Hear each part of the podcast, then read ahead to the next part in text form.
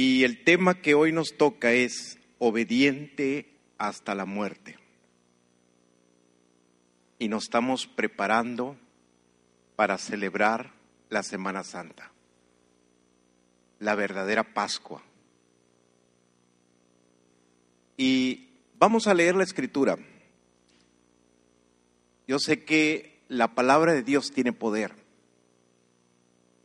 La palabra de Dios es poderosa para tocar nuestros corazones, nuestras mentes, llegar a lo más profundo de nuestro ser y hacer lo que Dios quiere hacer en nosotros.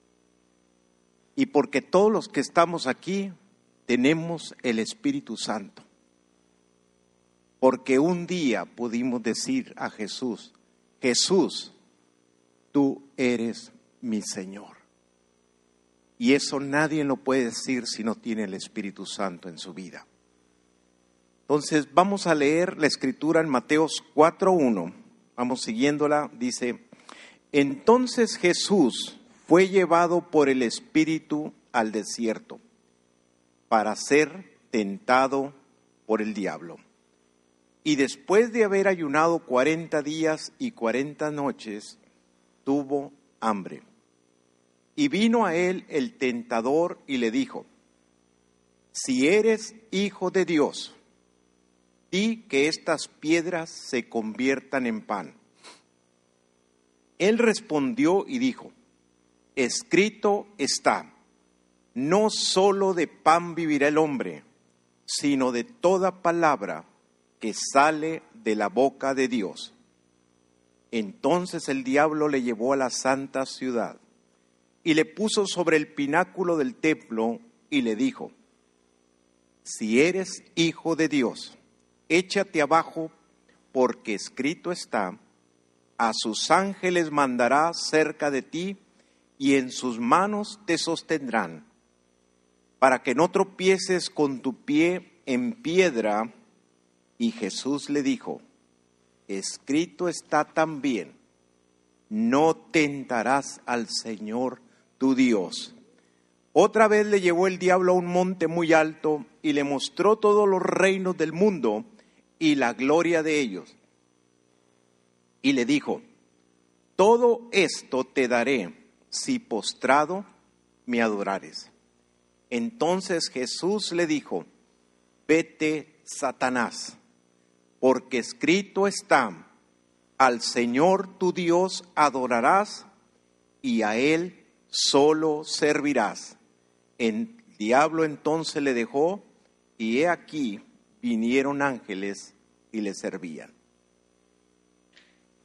Esta palabra, vamos, lloramos, pero voy a pedirle que vamos a llorar porque esto nos llegue el corazón, ¿no? Señor Dios, sabemos que tu palabra tiene el poder, Señor, para transformarnos y cambiarnos. Pedimos que el Espíritu Santo nos guíe en esta reflexión, Señor.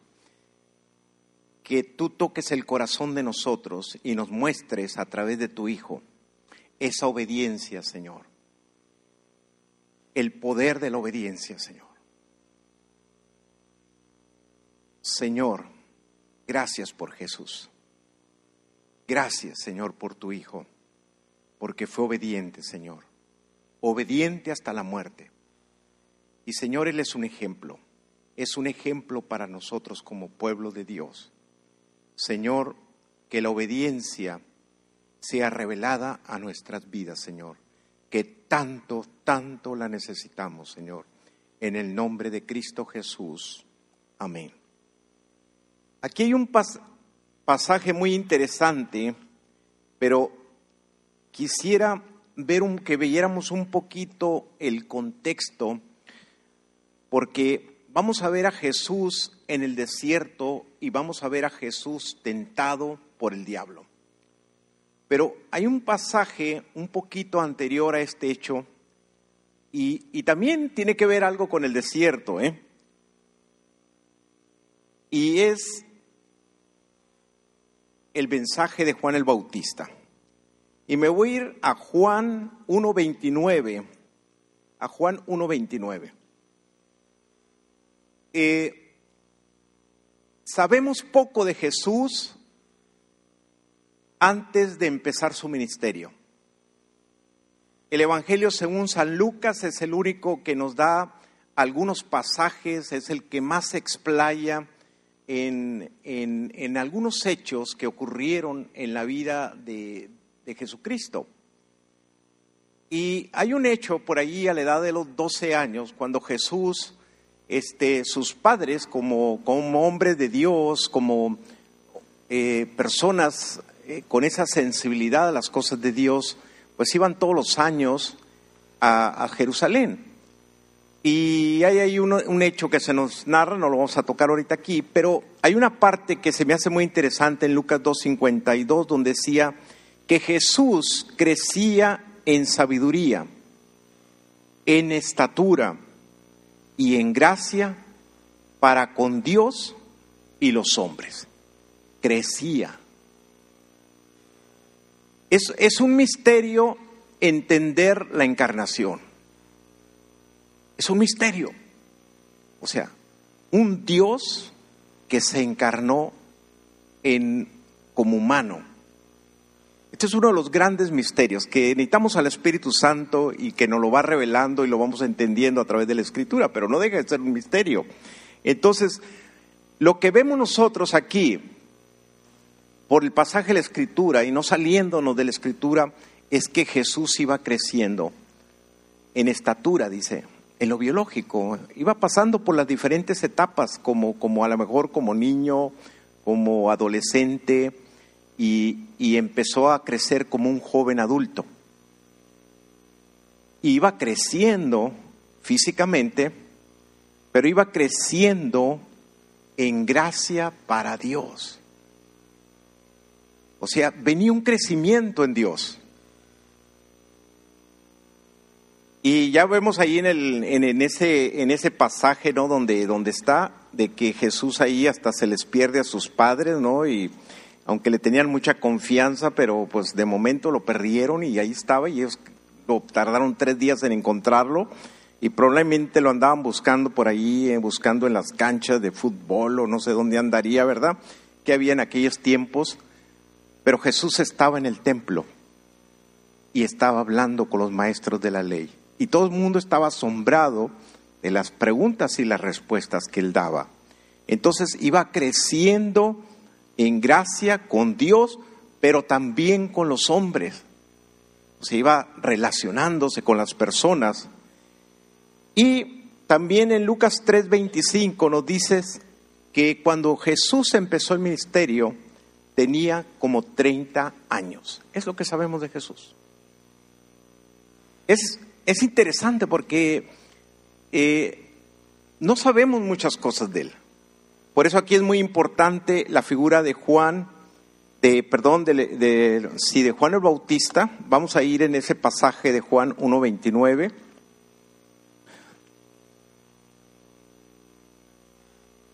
Juan el Bautista era un profeta. Y como todo profeta, decía las cosas muy directas y muy fuertes. ¿Sí? Y era un hombre extraño, raro. Eh, no era un hombre delicado. Era un hombre que vivía en el desierto, donde hay muchas carencias, donde se sufre. Y, y él, su dieta era muy básica, su vestido era muy, probablemente muy, muy burdo, pero él tenía un llamado también tenía un llamado directo de Dios de anunciar la venida del reino. Y él empezó a predicar y su mensaje era muy duro. Arrepiéntanse, porque el reino de los cielos se ha acercado, dice. Porque dice, viene alguien atrás de mí que es mucho mayor que yo, del cual no soy digno ni de abrocharle sus sandalias. Yo les bautizo con agua como señal de arrepentimiento. Pero el que viene atrás de mí les bautizará con Espíritu Santo y fuego. Entonces, imagínense, pero aquí está lo interesante, fíjense, aquí cuando en Juan eh, 1.29, el,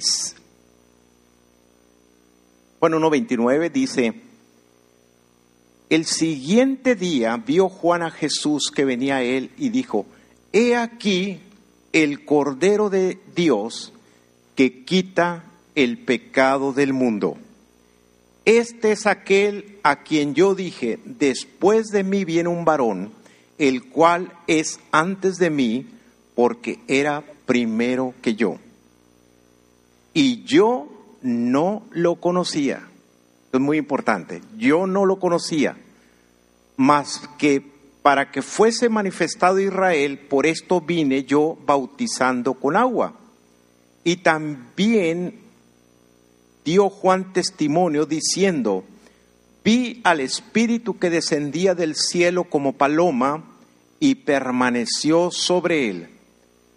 Y como yo no lo conocía, pero el que me envió a bautizar con agua, aquel me dijo, sobre quien veas descender el Espíritu y que permanezca sobre él, ese es el que bautiza con el Espíritu Santo. Y yo le vi y he dado testimonio de que este es el Hijo de Dios. Qué tremendo, ¿eh? Qué tremendo, porque imagínese, póngase usted en las sandalias, no sé si traía sandalias o andaba descalzo, pero póngase en las sandalias de Juan el Bautista. No conocía a Jesús, no había oído hablar de Jesús. Jesús no, te, no estaba predicando, no estaba hablando, no era una figura, pero era un hombre del desierto, un hombre que dependía completamente de Dios. Un hombre que buscaba hacer la voluntad de Dios y era obediente a Dios él sabía que él, su llamado solamente era preparar el camino para que viniera el Hijo de Dios. Pero aquí lo interesante es la sensibilidad de este hombre, el discernimiento de este hombre. Que cuando ve a Jesús, él dice, este es el Cordero de Dios que quita el pecado del mundo.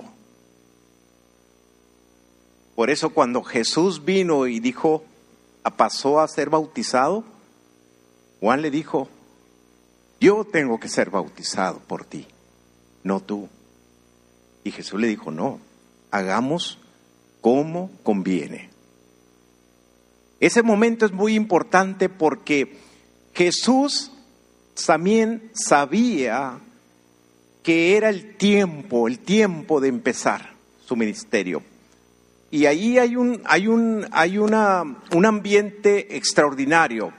El Padre, el Hijo y el Espíritu Santo. El Espíritu Santo posándose como paloma sobre Jesús y el Padre dando testimonio. Este es mi Hijo amado en quien tengo contentamiento. No sé si pudiéramos, pero esto es, yo creo que es haber sido impresionante, impresionante. Porque este era el cumplimiento de todas las promesas. Y Juan el Bautista identificó a Jesús. Dijo, yo no le conocía, nunca le había visto, pero el que me mandó me dijo que aquel sobre el cual lloviera el Espíritu Santo, ese era. Pero ¿cómo tenía esa sensibilidad? Porque era un hombre también del desierto. Era un hombre que había buscado la voluntad de Dios y es algo que aquí para nosotros es una enseñanza de, de ser sensibles al tiempo de Dios. ¿Qué tan sensibles somos al tiempo de Dios?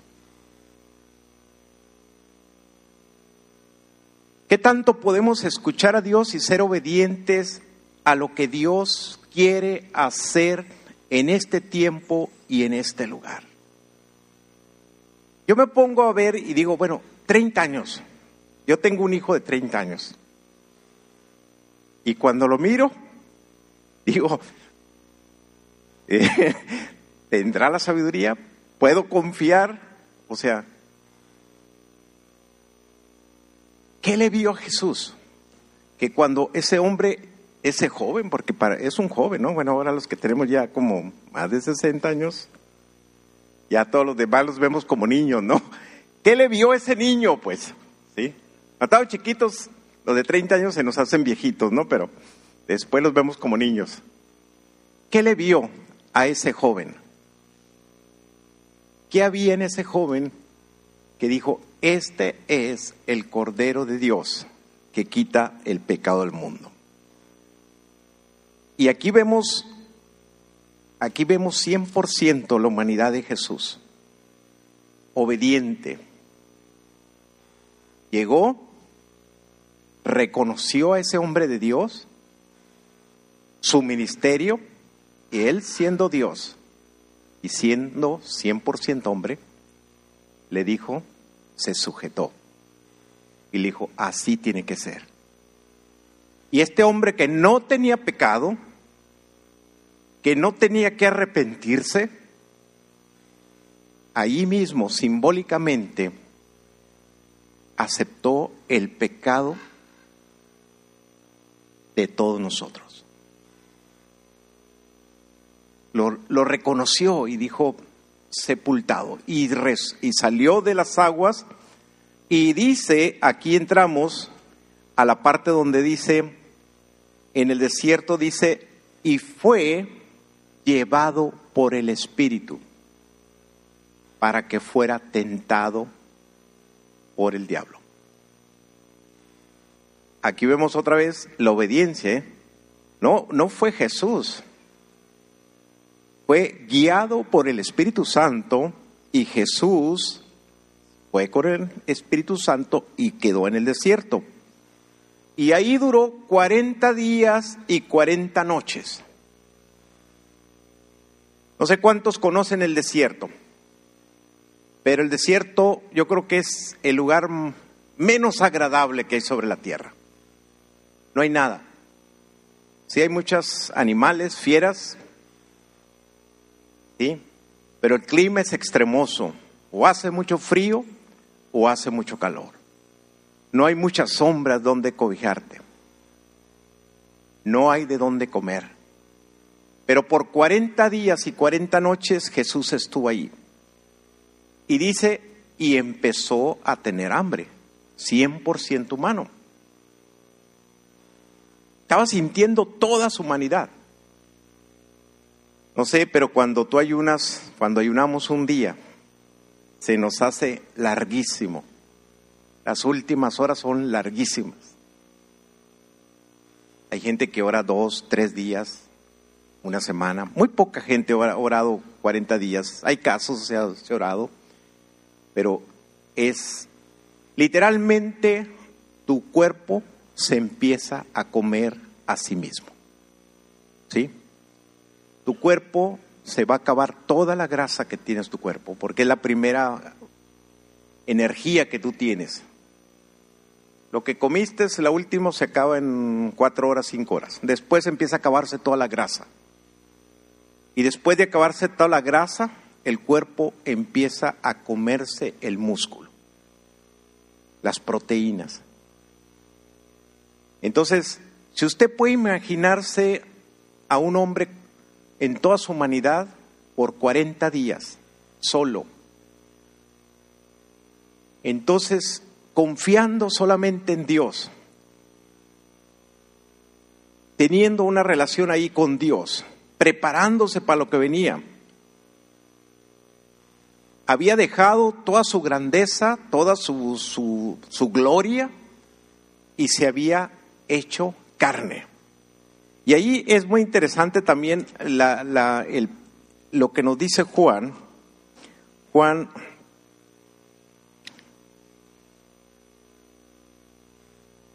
dice en capítulo 1, versículo 4, y aquel verbo fue hecho carne y habitó entre nosotros y vimos su gloria, gloria como del unigénito del Padre, lleno de gracia y de verdad.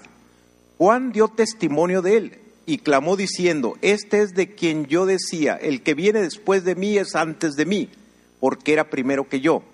Porque de su plenitud tomamos todos y gracia sobre gracia, pues la ley por medio de Moisés fue dada, pero la gracia y la verdad vinieron por medio de Jesucristo. A Dios nadie le vio jamás. El unigénito Hijo que está en el seno del Padre, Él le ha dado a conocer. Dice Juan, y el verbo se hizo carne, se hizo hombre. Y, y esto es muy importante porque aquí hay una verdad profunda. Dice que nadie ha visto a Dios. El único es el unigénito del Padre y Él nos lo ha dado a conocer. Si nosotros queremos ver y conocer a Dios, realmente tenemos que ver a Jesucristo. No hay otra manera de conocer a Dios si no es a través de Jesucristo. Por eso es tan importante las palabras de Jesús, las enseñanzas de Jesús, la vida de Jesús, porque todo eso nos refleja el amor, la misericordia de Dios. El amor y la misericordia de Dios. Y aquí nosotros vemos a Jesús yendo al desierto, 40 días, 40 noches, tiene hambre, dice que no tenía, no habla de la sed, probablemente había ahí algo para tomar agua, ¿verdad? Pero y esto está de acuerdo a, la ciencia, ¿no? Porque nadie puede vivir más de tres, cuatro días sin tomar agua. Aquí habla de hambre. Tuvo hambre, no comía. Entonces, eh, viene el tentador y el tentador le dijo,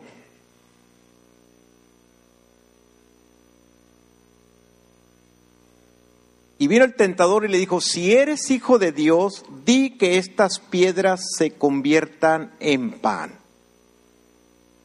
La primera prueba.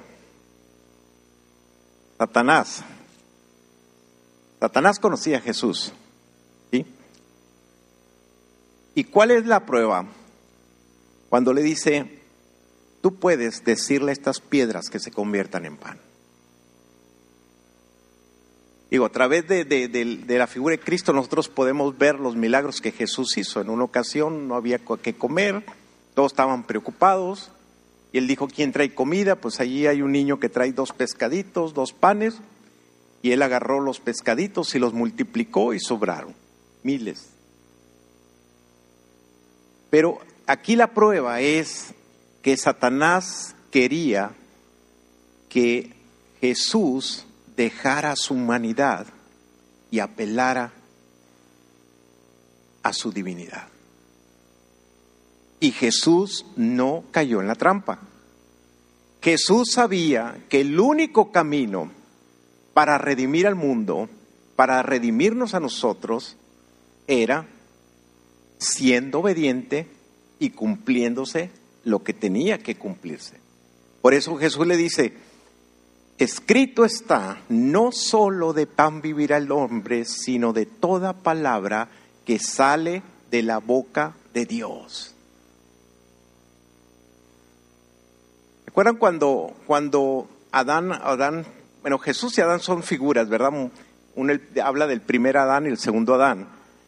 Cuando hace ratito el pastor mencionó el primer pacto que fue violado por el hombre, cuando Dios los pone allí en el huerto del Edén, les pone dos árboles, el árbol de la vida, el árbol de la ciencia, el bien y el mal. El único mandamiento, puedes comer de todo, pero no comas del árbol de la ciencia del bien y del mal, porque ciertamente el día que comieres vas a morir. Y eso era desobedecer a Dios, como diciéndole, no me desobedezcas, porque el día que me desobedezcas vas a morir. ¿Y qué vino? El tentador, ¿verdad? También se, ahí llega el tentador, ¿y qué les dijo? No van a morir seréis como dioses, conoceréis el bien y el mal. Y el hombre desobedeció a Dios. Quiso ser como Dios, ¿verdad? A su manera, no como Dios quería, porque Dios quería hacernos hijos de Dios, ¿verdad? Entonces, pero aquí tenemos a, al segundo Adán, que no cae en la trampa y le dice, no renuncio a mi humanidad. Escrito está, no solo de pan vivirá el hombre, sino de toda palabra de Dios. Busco primero hacer la voluntad de mi Padre. Esto es, pongo las cosas, mi vista en las cosas eternas, en lo que vale, en lo que es más importante. Porque cuántas veces también nosotros podemos ser tentados en este aspecto. En solamente ver lo temporal y no ver lo eterno. Y cuando nos damos cuenta, nos perdimos y no obedecimos al Padre y estamos sufriendo todas las consecuencias. Pero aquí Jesús le dijo, sino el hombre, no solo de pan vivirá el hombre, sino de toda palabra que está en el desierto. Y entonces el diablo lo lleva al pináculo, lo lleva al pináculo y le dije, le dice, échate abajo porque escrito está, a sus ángeles mandará cerca de ti y en sus manos te sostendrán, para que no tropieces con tu pie en piedra. Otra vez, otra trampa, el mismo mentiroso, ¿verdad? Le dice, pues tú eres, tú eres Dios, si eres hijo de Dios, arrójate, Dios no va a dejar que te tropieces, te va a rescatar. Pero Jesús le dijo, escrito está al Señor, dice, escrito está también, no tentarás al Señor tu Dios. ¿Qué es lo que dice allí? O sea, no tengo que andar haciendo cosas sin sentido. No tengo que andar probando a Dios voy a hacer la voluntad de mi Padre. A eso he venido, a hacer la voluntad de mi Padre. No tentarás al Señor tu Dios. Y yo creo que aquí también este, tenemos una enseñanza de obediencia. Estamos en la gracia. Como dice el apóstol San Pablo, todo me es lícito, mas no todo me conviene. No me dejaré esclavizar por nada en esta preciosa libertad en Cristo. Ahora verdaderamente somos libres. Entonces, a veces, pues sí, estamos en la gracia. Y yo creo en la gracia. Y creo que la gracia es poderosa para sostenernos, pero también debemos de pensar en el aspecto no tentar al Señor. Tener cuidado. Hay partes donde, donde nos, a veces pues te pones en situaciones de riesgo. Así que hay que cuidarnos, cuidarnos unos a otros. ¿Qué puedo hacer? ¿Qué no puedo hacer? ¿Qué es lo que está aquí? Al Señor no tentarás al Señor tu Dios. Y en el desierto le dijo, también después lo lleva sobre un monte alto y le enseña todas, las riquezas del mundo y le dijo, todo esto te daré si postrado me adorares. Entonces Jesús le dijo, vete Satanás porque escrito está, al Señor tu Dios adorarás y a Él solo servirás. Otra vez, como diciéndole, la tentación es, no hagas la voluntad de Dios.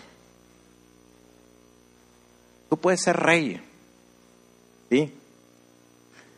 Pero Jesús dijo, yo he venido a ser siervo y he venido a ser cordero. Yo sé el tiempo, un día lo veremos como rey, ¿eh? con toda su gloria, con toda su majestad, y todo mundo tendrá que postrarse ante Jesús. Gloria a Dios. Pero él sabía que el tiempo aquí en la tierra era de siervo,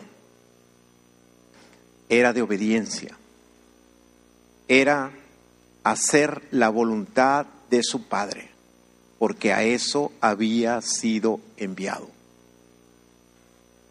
Ese es el tiempo. Y a veces es el tiempo que nos toca a nosotros también vivir, ser siervos, aprender a ser siervos, a ser obedientes, adorar a Dios y a Él solo servir. La adoración, doy gracias a Dios por los músicos, de veras, doy gracias a Dios. Yo creo que una, una de las cosas que me hubiera gustado es saber cantar o tocar algún instrumento, ¿no? Pero cada quien su don. Su gracia. Pero a veces los creyentes tenemos que no rebajar la adoración a solamente un acto donde estamos juntos y levantando las manos. Había una de las canciones decía que alabemos a Dios y adoremos a Dios en todo lugar. La verdadera adoración es en espíritu y en verdad. Y Dios busca adoradores en espíritu y en verdad. La verdadera adoración está en todo lugar donde tú estás. Con tu pareja, con tus hijos, en tu casa, en tu hogar, en tu trabajo Ahí es donde Dios quiere que lo adores. ¿Sí? Ahí tienes que estar y decir, ¿cómo puedo adorar a Dios? ¿Cómo puedo servir a Dios en este lugar? No rebajemos la adoración a solamente, pues ya canté dos, tres cantos y ya me sentí las emociones, me sentí muy contento. No.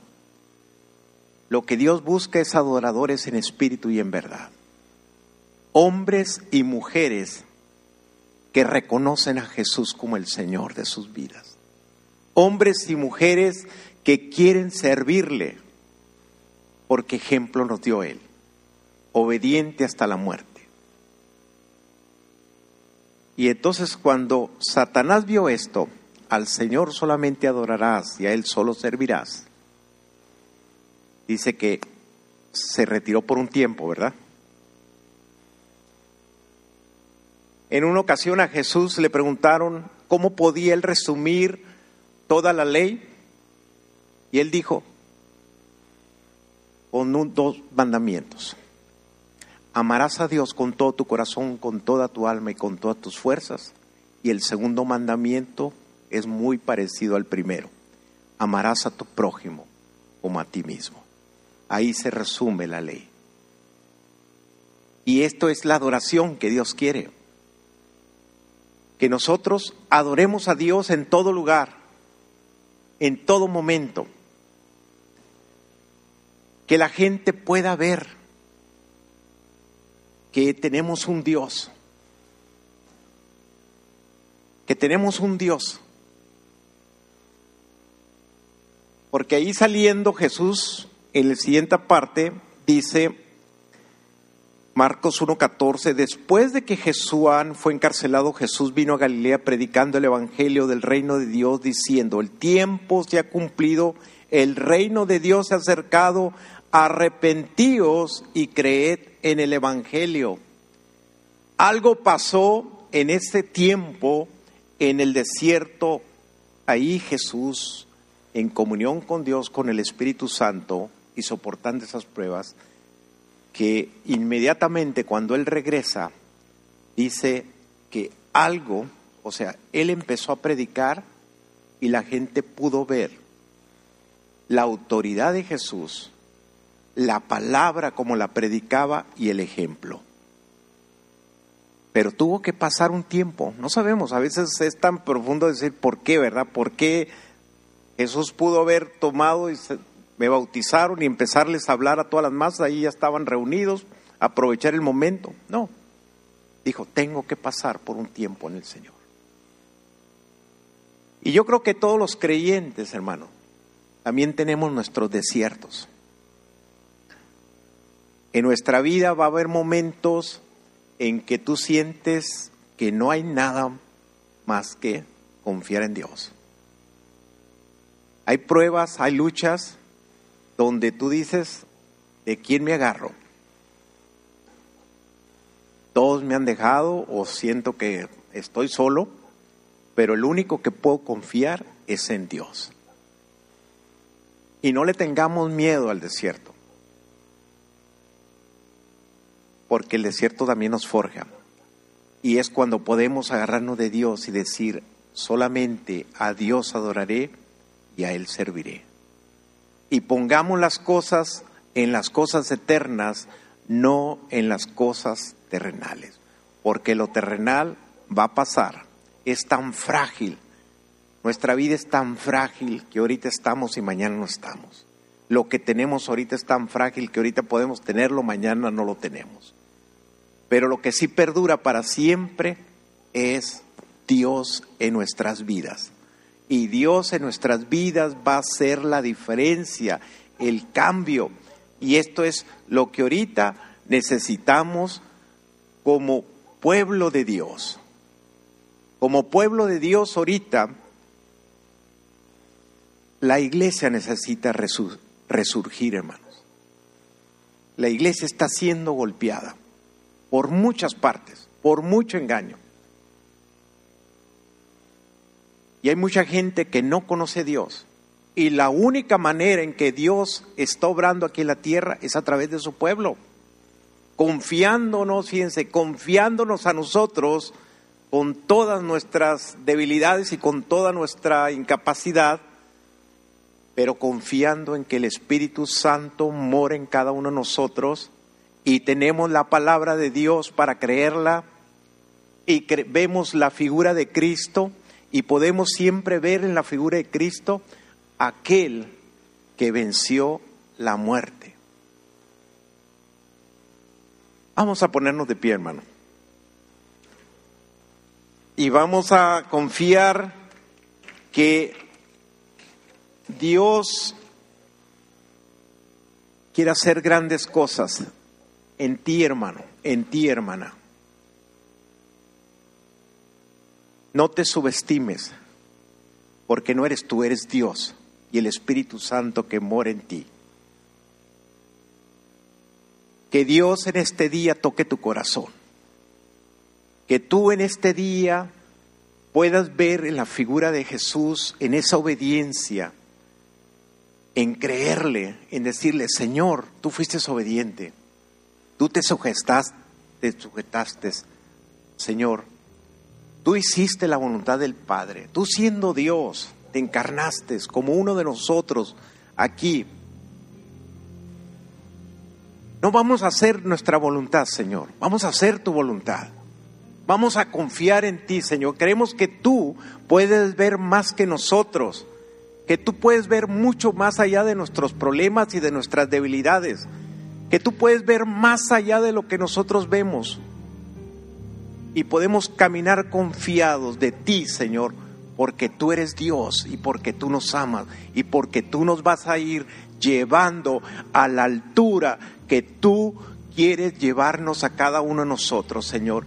Y renuncio a la trampa del enemigo que me pide que, que vea solamente lo temporal, que vea solamente lo pasajero, lo que no tiene precio, y pueda ver las cosas de los cielos, Señor, que son más valiosas.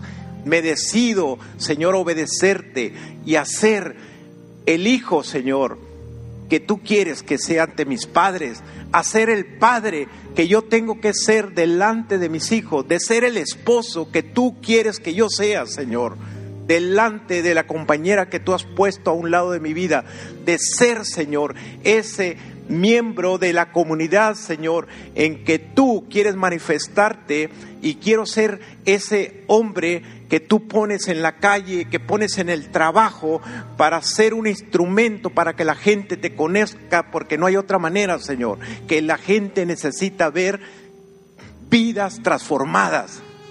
Yo conocí a aquel, pero ahora puedo ver que la gloria, la santidad del Señor está en la vida de esa persona, porque hemos sido transformados por la sangre preciosa de Cristo Jesús. Adorémoslo, Señor. Te alabamos, Señor, te bendecimos, te damos la honra y la gloria a ti que vives y reinas, Señor. Vamos a darle un fuerte aplauso a Dios, a Dios que te merece toda la honra, toda la gloria y toda la adoración. Aleluya.